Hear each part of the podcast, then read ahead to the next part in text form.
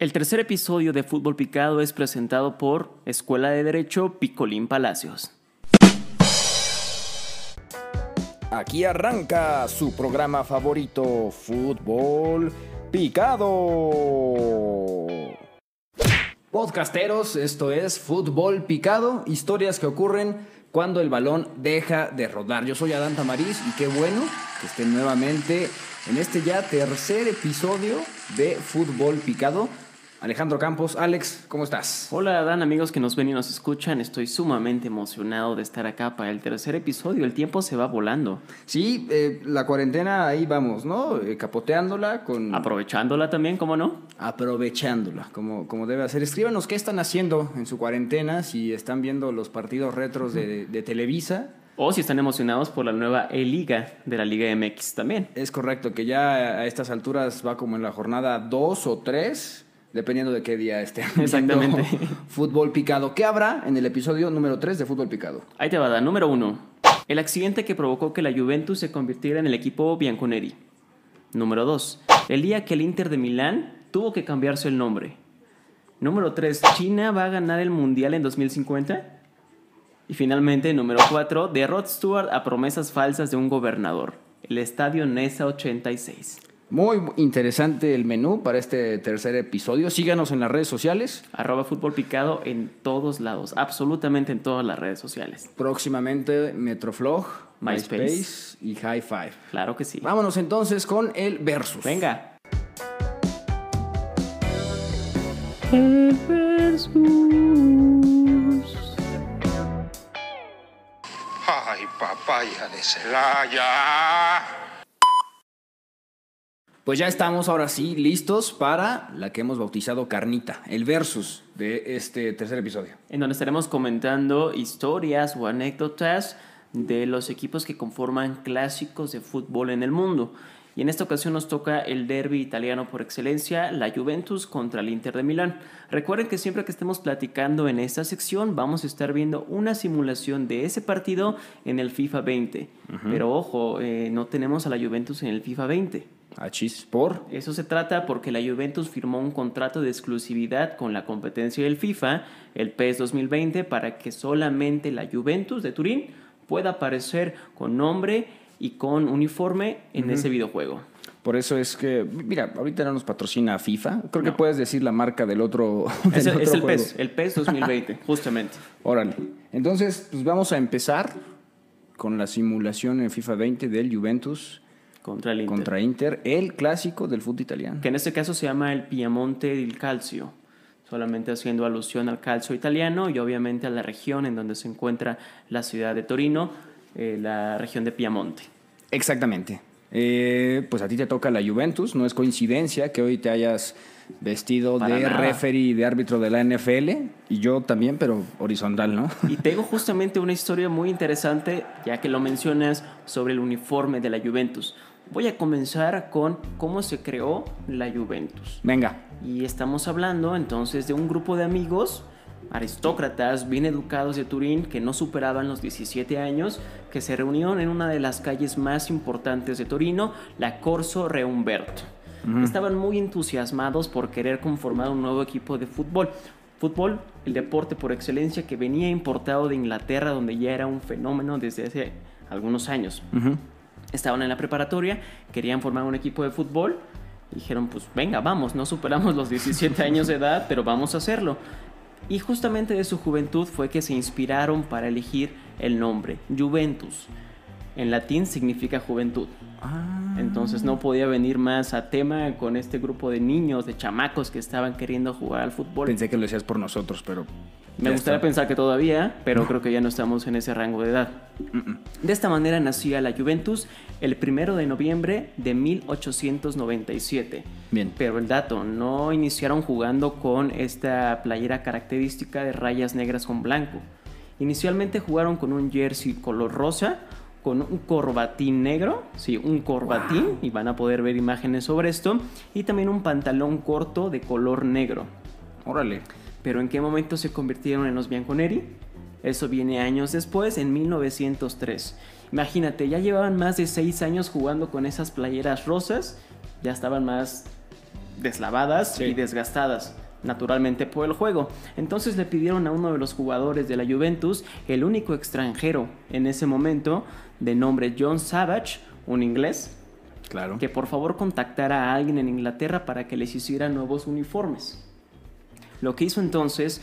John Savage fue contactar a la gente que conocía en Inglaterra para que hiciera nuevos uniformes. Y querían efectivamente un cambio de color, ya no querían jugar de rosa, porque no querían que los confundieran con el equipo de Palermo, que aún hoy juegan de rosa.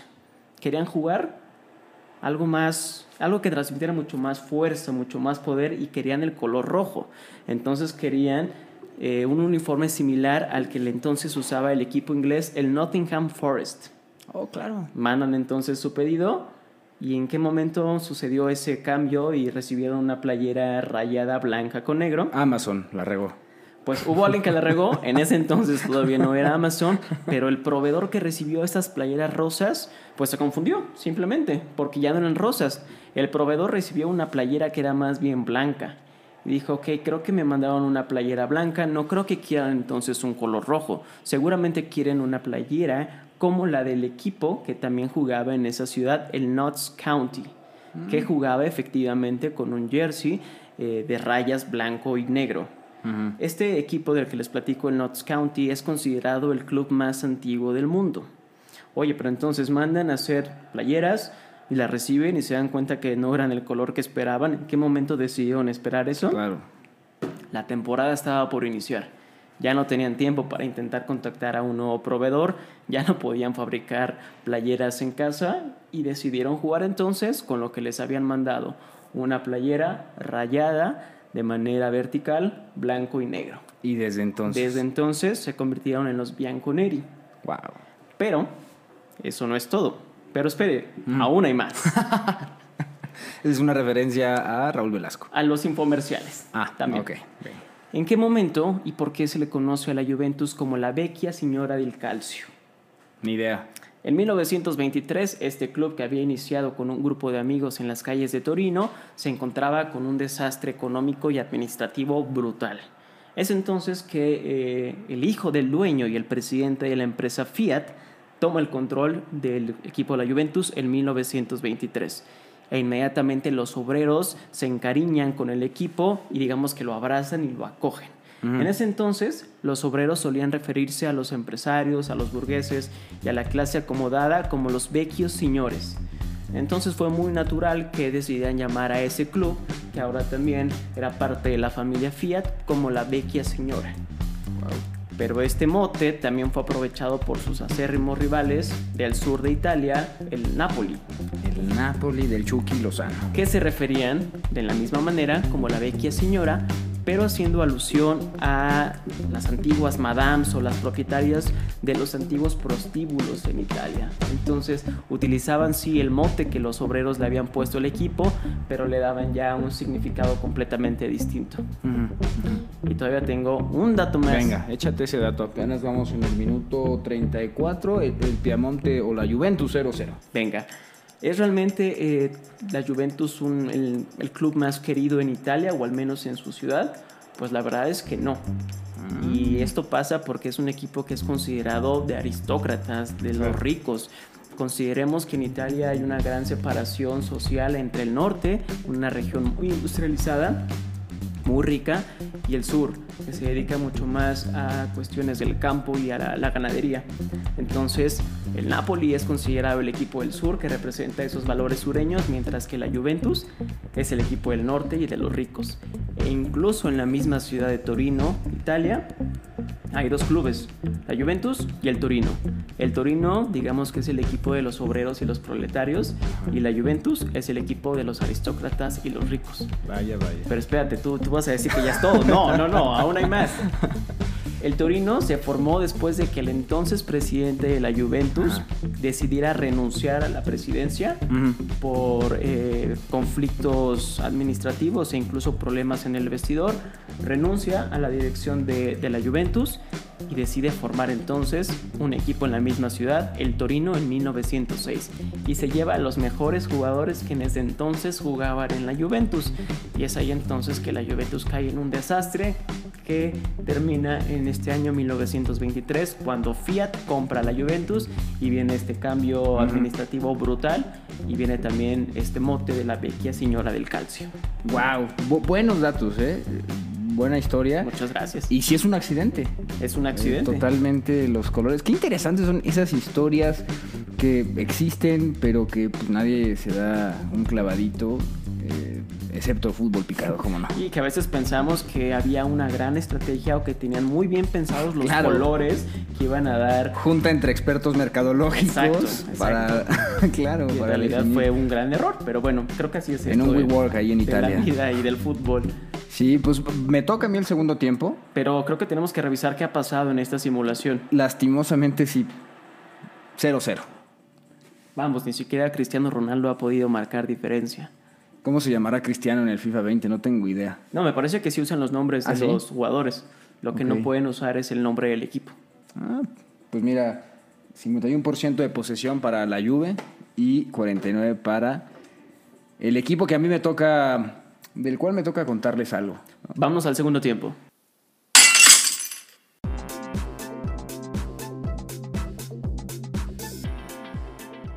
Yo les voy a hablar del día en el que el Inter de Milán, el Internazionale, tú creo que podrás corregirme, o quien sepa italiano podrán corregirme algún error de pronunciación italiana, pero el equipo que hoy es comúnmente llamado, al menos en México, como el Inter de Milán, pues algún día en su historia, o en varios años eh, de su historia, tuvo que llamarse de otra manera. Ah, caray. Aquí les voy a decir por qué. Pero antes hablemos de, de la fundación, de, la, de los cimientos ideológicos que eh, fundaron este club italiano el, eh, 9 de marzo de 1908. Eh, originalmente o eh, primigeniamente se llamó fútbol en inglés. Vemos Claro. aquí la, la influencia inglesa es brutal en todo el mundo. Fútbol Club Internazionale. Así se llamó oficialmente. Así se le se bautizó a, a este equipo que fue fundado por eh, disidentes de su equipo vecino, del Milán que se fundó 22 años más o menos antes que el Inter de Milán. Entonces, un grupo de directivos disidentes de ahí formaron a este club y entre esos directivos había banqueros suizos. Así que, por esa razón, por ser personas extranjeras en Italia, su filosofía fue ser un equipo incluyente de jugadores internacionales. Todo lo opuesto a mis chivas. Híjole. ¿No? Absolutamente todo lo opuesto. Eh, estos banqueros suizos, por supuesto, eh, fueron parte importante al momento de tomar decisiones como, y ya que hablas tú de eso, eh, los colores del uniforme, que desde el inicio fueron, y, y estos sí fueron planeados, fueron decididos, no, no, no se equivocó Amazon, eh, negro con azul, y por cierto, me faltó mostrarles algo, amigos. El detalle. Quiero esto con un efecto de slow motion o algo así. Mi gorra del Inter. Y es que eh, algo que para mí pasaba desapercibido, en realidad para el club, en sus orígenes, fue muy importante y fue el color oro en las estrellas. Para ellos es igual de importante que el azul y el negro. Eh, eh, Ok. para ellos no, para, para ellos su club no, eh, vaya, sus colores no son dos, son tres colores: negro, azul y, eh, y, y el, y el oro porque eh, son los colores o son las tonalidades que ellos veían en, en esas épocas eh, en el cielo de noche. Veían tonos azules, tonos, tonos negros y por supuesto las estrellas. Yo pensé que ibas a decir que el color oro de los banqueros suizos, que no Pues podían también. dejarlo fuera. También seguramente, seguramente tiene algo que ver por ahí. Bueno, vamos entonces en marzo de 1908. Se funda el Inter de Milán bajo el nombre de Fútbol Club Internazionale, pero atentos. Hagamos, eh, ojemos eh, los libros de la historia, ¿no? porque eh, pues llega la Italia fascista, llega un tema que sé que a ti te gusta en demasía, llega la etapa de Benito Mussolini eh, y vamos a comernos algunos años en la historia del Inter de Milán hasta esa época. Así que eh, ya con el Partido Nacional Fascista en el poder en Italia, eh, le dicen al club, ¿sabes qué? Tu nombre nos recuerda muchísimo a eh, la Internacional Comunista Uh, claro. una organización comunista fundada en Rusia, así que le pidieron de favor oiga, ayúdenos a ayudarlos. Amablemente, ¿no? Exactamente, les, les recomendaron eh, pues que se cambiaran de nombre y, eh, y- y no les quedó de otra más que cambiarse de nombre. Eh, o más bien, vaya, los obligan a cambiarse de nombre y a fusionarse con otro club de fútbol que jugaba en Milán. Así que eh, ese club se llamaba Unione Sportiva Milanese. Era- ese era el nombre del otro club con el cual se fusionan y entonces el nuevo club se llamó Società Sportiva Ambrosiana. Esto en honor, o sea, nada que ver, Nada que ver. absolutamente nada que ver. Eh, esto en honor a San Ambrosio, el patrono de Milán. O sea, aquí en México a lo mejor se llamaría Santo Niño de Atocha. San Juditas. San Juditas FC o algo por el estilo. Eh, pero sí, ese es el nuevo, el nuevo nombre. Esto ocurre en 1928. Ok. Ok, Recordemos que la Italia fascista pues arranca a principios de los 20 y en 1928 pues les dicen cámbiense de nombre, fusionense y demás. Pero no solo eso. Y ya que hablas también de los colores, pues también los obligan a, No, a- a no, no. modificar el uniforme. En una decisión pues completamente fascistoide, ¿no? Eh, no, no es coincidencia. Así que eh, esos colores azules, negro con las estrellas en dorado, son sustituidas por una playera eh, blanca con una gran cruz roja que cruzaba eh, eh, del, del- del pecho al ombligo y de hombro a hombro, una cruz, cruz roja con el reflejo del escudo de armas de la ciudad y el, y el fascio litorio que era el escudo eh, fascista, el escudo de la, Italia fascista. Entonces eh, eh, los obligan a portar este uniforme, lo tuvieron que usar y voy a abrir un paréntesis y de 1928, aquí bien abierto, eh, nos vamos al año 2007, 27 de noviembre de 2007, eh, el, el Inter de Milán de Zlatan Ibrahimovic utiliza por el centenario del club una réplica de ese uniforme. Del uniforme fascista. Del uniforme fascista. Exactamente. Eh, eh, portan ese portaron ese, ese uniforme para los octavos de final de la Champions League contra el Fenerbahce de Turquía, lo cual ocasionó pues eh, eh, muchísimas críticas, ¿no? Porque Claro. ahora sí, un- todo un comité mercadológico fue quien decidió que se usara ese uniforme, pero pues muy probablemente sin saber que eso fue por una instrucción del partido, de- de- del, del gobierno fascista en Italia. Vamos, ah, regresemos en el tiempo a 1929. En ese entonces, aunque todavía eh, estaba Benito Mussolini eh, eh, en el poder, pues por, por las exigencias de la directiva del Inter de Milán y por eh, la afición tuvo mucho que ver, porque en los partidos eh, gritaban Forza Inter, Forza Inter, entonces presionaron a la Federación Italiana hasta que lograron que eh, regresara el nombre como, como muy a fuerzas. Porque el equipo ahora se llamó Asociazione Sportiva Ambrosiana Inter. Solo se dieron en eso. Exactamente, ahí, ahí estuvo el cambio y así se llamó el equipo hasta la final de la Segunda Guerra Mundial en 1945. Pero en 1945, Carlo Maceroni, presidente eh, Nerazzurri, anunció algo y, y esta cita, pues literalmente está publicada en letras de oro en, en el sitio de internet que dice: La Ambrosiana volverá, se llamará Internacional. Bellísimo. Internacional. Así lo dijo. Así que desde entonces, en 1945, con el fin de la Segunda Guerra Mundial, el Inter se volvió a llamar Inter de Milán. Con esta filosofía de tener jugadores extranjeros. Y hoy, a la fecha, hasta la fecha, es el club con más futbolistas extranjeros. Y simplemente, eh, eh, para ponerlos aquí en nuestra pantalla, jugadores como Ronaldo, el brasileño, han estado ahí, Zlatan Ibrahimovic, Samuel Eto'o y Gabriel Batistuta. Qué bonita historia en el que el fútbol vence finalmente al fascismo. No puedo decir nada más. Ese es el mejor resumen de, de esta historia. Pues ahí está. seguimos con los 0-0. Es terrible esto. Yo creo que ahí hay algo, una configuración extraña. No puede ser que tres partidos, 0-0. Qué, qué espanto. Pero pues vámonos con lo que sigue, Dan. Échenle, vámonos. Wow, you can really dance.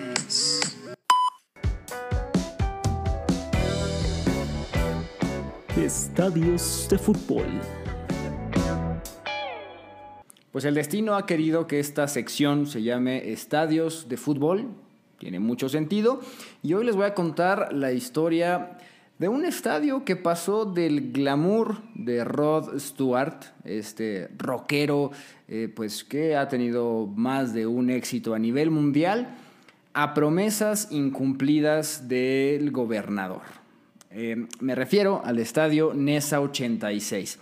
Este inmueble que eh, en lo personal es muy, muy especial. Ahí cubrí uno de mis primeros partidos de fútbol profesional, pero vamos a la, a la historia. Este estadio fue hecho de manera expresa para el Mundial de México 1986, aunque fue inaugurado cinco años antes, y con el nombre de Estadio José López Portillo, pues porque eh, los entonces presidentes le ponían nombre a cualquier cosa que, pudiera, que pudieran ponerle su nombre, así lo hacían. Este estadio está ubicado en, eh, en, el interior del campus universitario de la Universidad Tecnológica de Nezahualcóyotl, la UTN. Pero actualmente todo, o la mayoría de las personas lo ubican como el estadio NESA 86, cuya capacidad es de 20 mil aficionados. Este estadio eh, que incluso ha aparecido en Club de Cuervos, ha sido una de las varias eh, pues, eh, locaciones futboleras, tiene muchas, muchas historias por contar.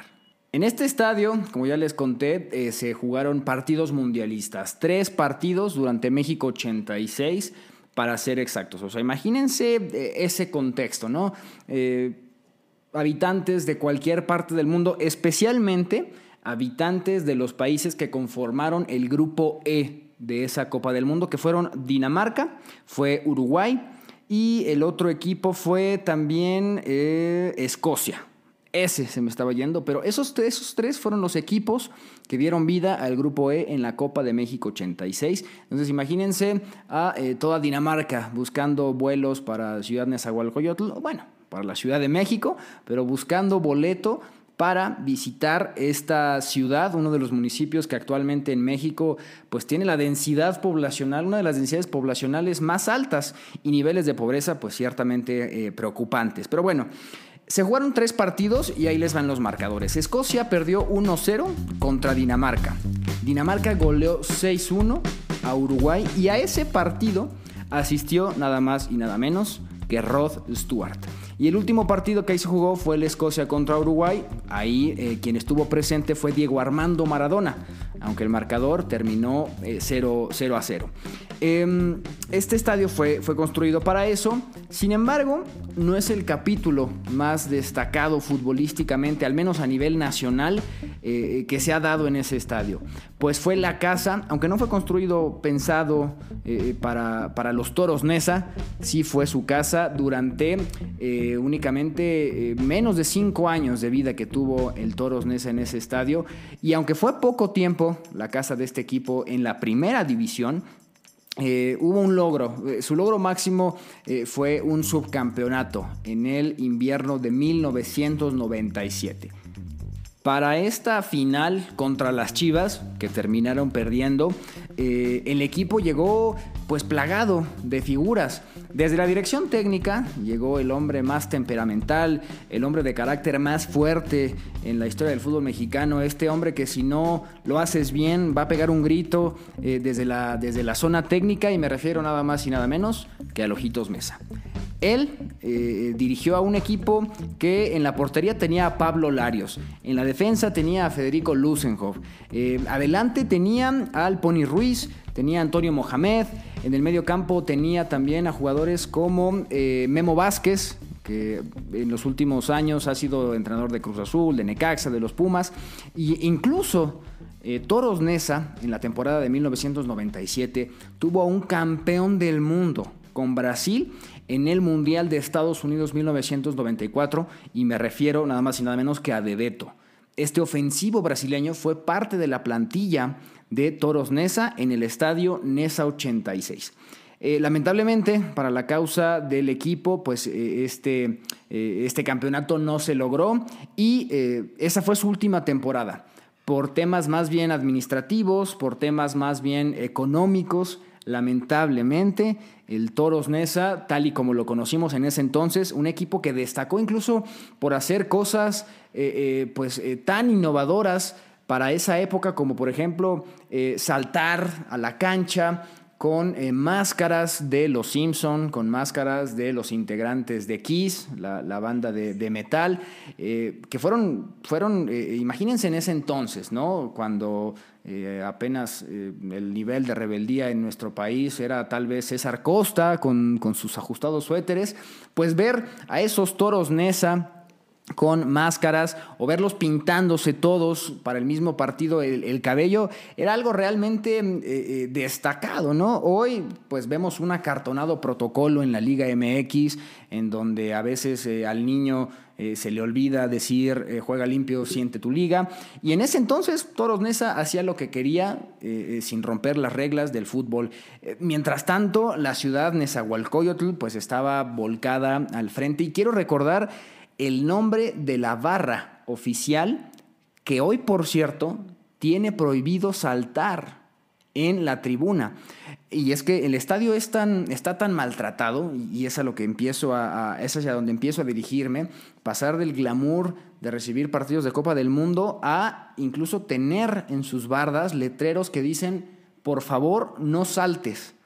Eh, el, el nombre de esta barra eh, fue La Mancha. La Mancha de, de, Nesa, así se hace llamar la barra oficial de este Toros Nesa, que eh, pues en ese entonces sí saltaban, pero hoy tienen estrictamente prohibido. En fin, este estadio ha pasado por todos esos, eh, eh, escenarios, incluso el Club de Cuervos, como ya les dije, hasta 2013.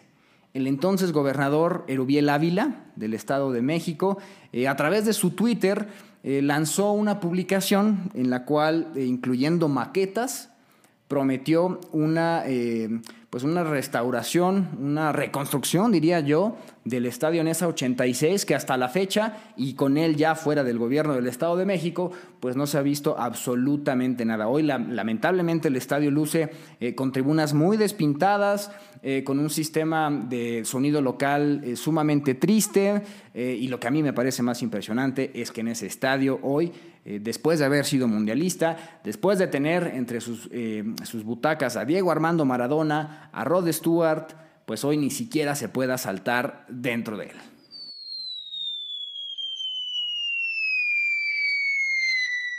Hola, nonito. Ligas lejanas del fútbol.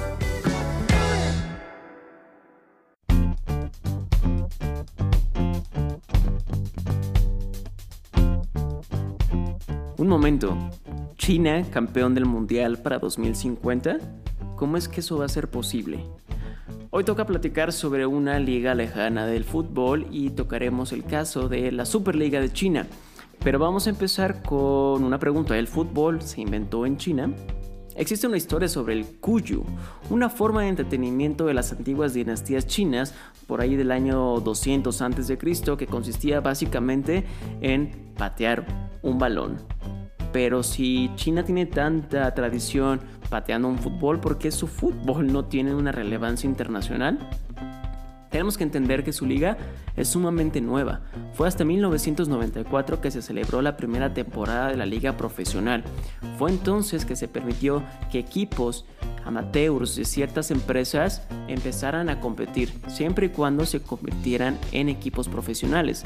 Hasta ese momento únicamente existían competiciones entre instituciones del Estado como el ejército y la policía. Vamos a dar un salto en el tiempo para platicar sobre la clasificación de China en el Mundial de Corea-Japón del 2002.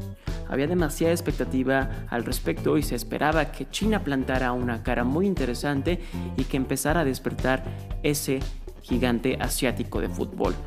Pero el resultado no pudo ser más deprimente porque los tres partidos los perdió. Y los perdió contra Costa Rica, Brasil y Turquía con una diferencia de menos 9 goles. Ni siquiera pudieron anotar un gol a favor. Esos terribles resultados llevaron a que 2004 implicara una reforma total a la Liga China y surgiera entonces lo que hoy conocemos como la Superliga China, que debía de hacer tres cosas, fomentar la cantera, limitar a los extranjeros e impulsar el desarrollo económico del fútbol en el país. Pero ¿cuál fue el resultado? Para 2009 nos llevamos una terrible noticia en que existió un gran escándalo en cuanto a apuestas deportivas que ocasionaban amaños de partidos de la Superliga China.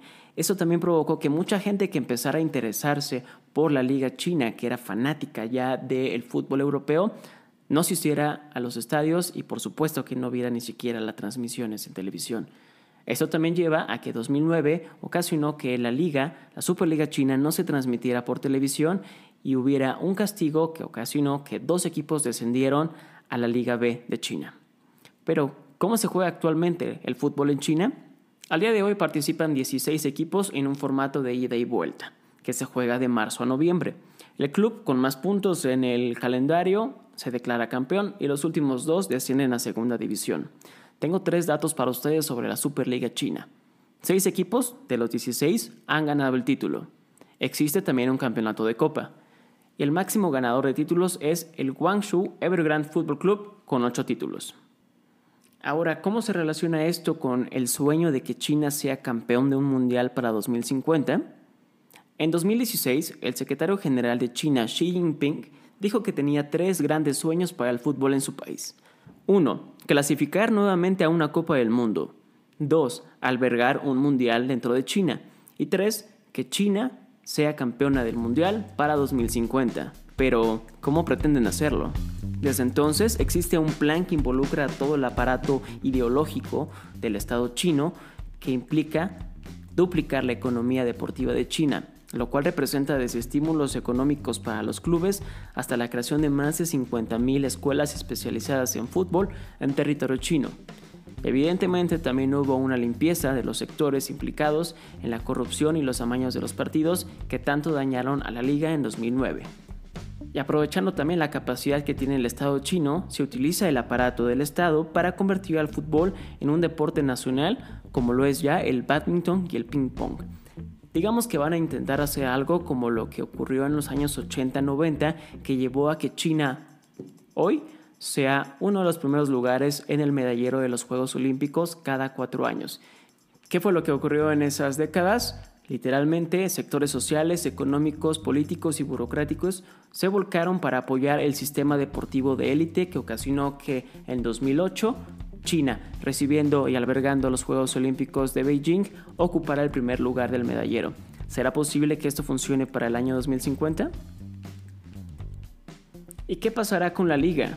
Existen impuestos especiales para limitar los gastos absurdos en la compra de jugadores, es decir, que el Estado chino se lleve a una tajada de cualquier transacción proveniente del extranjero y dichos recursos se reinvierten en infraestructura deportiva.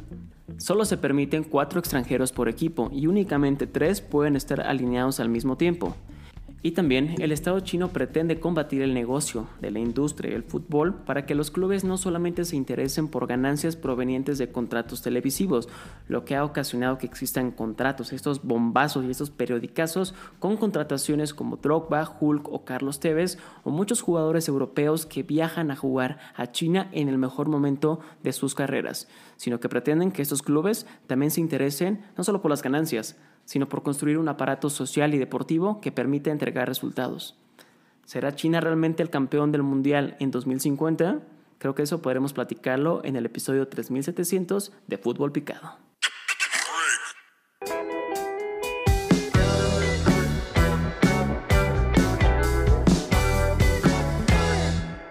Pues ahí está el tercer episodio de Fútbol Picado. Qué bueno que estuvieron con nosotros, Alex. Tuvimos un poco de todo, me encantó este programa, de verdad lo disfruté mucho y espero que la gente que nos escuchó en Spotify y que nos está viendo en YouTube también lo haya disfrutado. Y si fue así, ojalá que nos regalen ese botoncito de suscribirse a nuestro programa. Yo diría que no, ojalá suscríbanse si quieren que eh, próximamente esa cerveza sea por razones de patrocinio. Ojalá que se siga. Vámonos, Alex. Muchas gracias, Adán.